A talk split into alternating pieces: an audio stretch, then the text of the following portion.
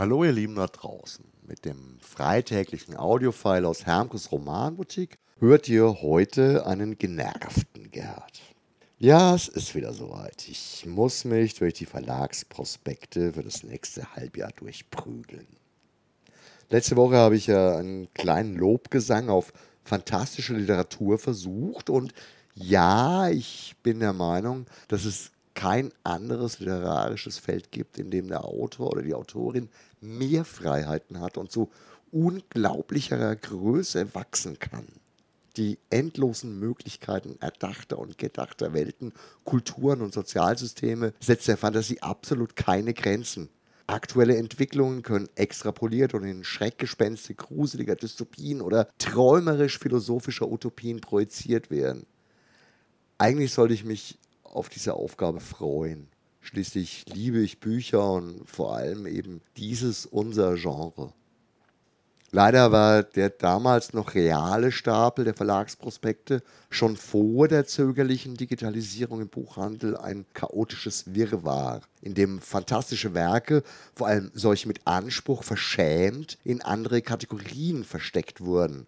Lange waren damals schon die guten alten Zeiten vorüber, in denen große Verlagshäuser mit Stolz eigene fantastische Reihen publiziert und vor allem gepflegt haben. Möwig, Heine, Pabel, Bastei-Lübbe, Surkamp und was weiß ich noch alles. Heute ist fantastische Literatur geradewegs stigmatisiert.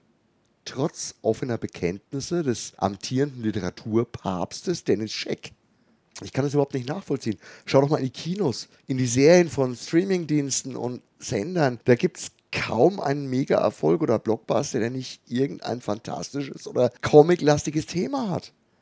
Offensichtlich ist das Interesse an Klassikern wie John Ronald Royal Tolkien, Philip K. Dick oder Frank Herbert an zeitgenössischen Werken wie George R. R. Martins Westeros, James Corrys Expanse oder Ted Chunks Arrival ungebrochen. Wenn aber alle diese Welten kennen und feiern, warum gibt es dann nicht von Seiten der Verlage die entsprechende Reaktion? Echte, lebendige und gepflegte Fantastikreihen mit stabilen Longsellern, mutigen Neuzugängen und wichtigen Klassikern. Erkennbar und als eigene, wichtige, erkennbare Reihe gepflegt? Sind die Rechte zu teuer?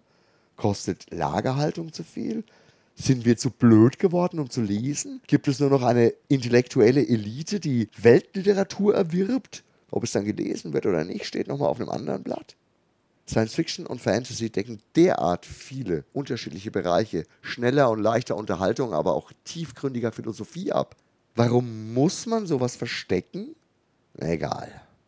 Letzte Woche habe ich mich zurückgehalten, diese Woche geht's einfach nicht. So schrecklich ist das Studium dieser Verlagsprospekte.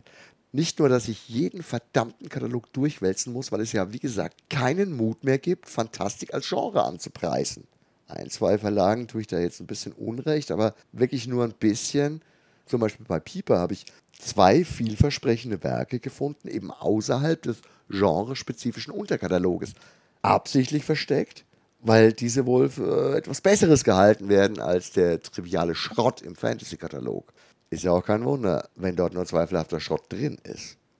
Die tausendste Neuauflage vom Rad der Zeit hat jeder, wird auch nicht besser, wenn es eben nochmal neu aufgelegt ist. Ist eher ärgerlich, wenn du bis zur Hälfte die alte Version gekauft hast, die übrigens arschteuer war und jetzt mit der komplett anderen Aufmachung weitermachen musst. Danke.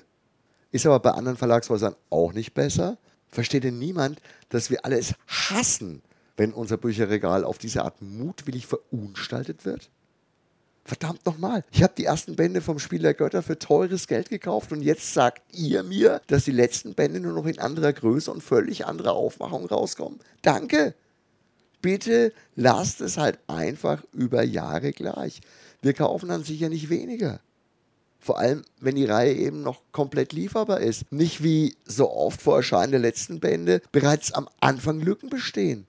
Wer soll denn da noch einsteigen? Teuer auf Amazon Marketplace abgezockt werden ist nicht die Lösung. Gute Bücher und Reihen sind auch noch in etlichen Jahren gut. Man muss nicht jeden Mist und das Volk werfen. Billig produzierte Auftragsarbeit von geknechteten Schreiberlingen und selbst ambitionierte Erstlinge von völlig Unbekannten füllen die Lücken eines soliden Programms in keinster Weise. Woher kommt überhaupt diese Unart, dass immer mehr dieser neuen Bücher von absolut unbekannten Frauen geschrieben sind? Und das hat nichts und gar nichts damit zu tun, dass ich Autorinnen abschätzig betrachten würde. Im Gegenteil. Einige der besten, fantasiereichsten und gehaltvollsten Autoren in der Fantastik sind oder waren Frauen. Ursula K. Le Guin, Sherry Wilder, Margaret Atwood, Doris Lessing, Julie C. und was weiß ich noch. Ich habe nur einfach keine Lust mehr, nahezu allen Werbetexten, die fantastische Bücher irgendwelcher mir unbekannten neuen Autorinnen beschreiben, lesen zu müssen. Und dann muss sie sich entscheiden zwischen ihrer großen Liebe und ihrem Land. Nein! Ich mag keine rumheulenden Mädels, die angeblich die größten Assassinen der Welt sind, ungebrochen durch das härteste Arbeitslager, die sich dann zwischen dem dummen Prinzen, Sohn des verhassten Regenten, der ihr ganzes Volk abgeschlachtet oder eingekerkert hat, oder dem Hauptmann der Garde entscheiden müssen. Verdammt, welches Kleid ziehe ich heute Abend an, um die beiden zu beeindrucken? Sehe ich gut genug aus? Nein! Verdammt nochmal, du bist eine Meuchelmörderin. Du hast diese verdammte Dynastie. Die haben dein Volk vernichtet und dich in den Gulag gesteckt. Bring sie um! Warum müssen jetzt plötzlich Mädels in düsteren Endzeit-Zukunftsvisionen ihre sanfte Kuschelkissenseite für den Anführer der drecksbrutalen Plündererbande entdecken? Da waren ja die Macho-Fantasien früherer Barbarenstreiter noch weniger diskriminierend als dieser weichgespülte, unerträgliche Klischee-Mist. Das ist nicht Fantasy und Science Fiction, das sind Arztromane. Da waren mir ja noch die Glitzer-Kuschelvampire lieber. Die waren wenigstens noch ein abgegrenztes Subgenre.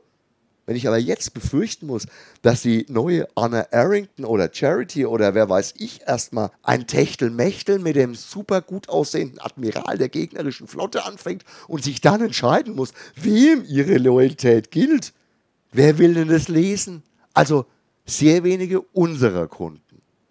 Vielleicht sind wir auch alle alte, weiße Cis-Männer, vielleicht aber auch nicht.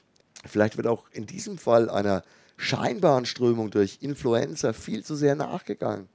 Ich kann nur sagen, dass wir echt Mühe haben, noch irgendwie halbwegs verkäufliche Ware zu finden.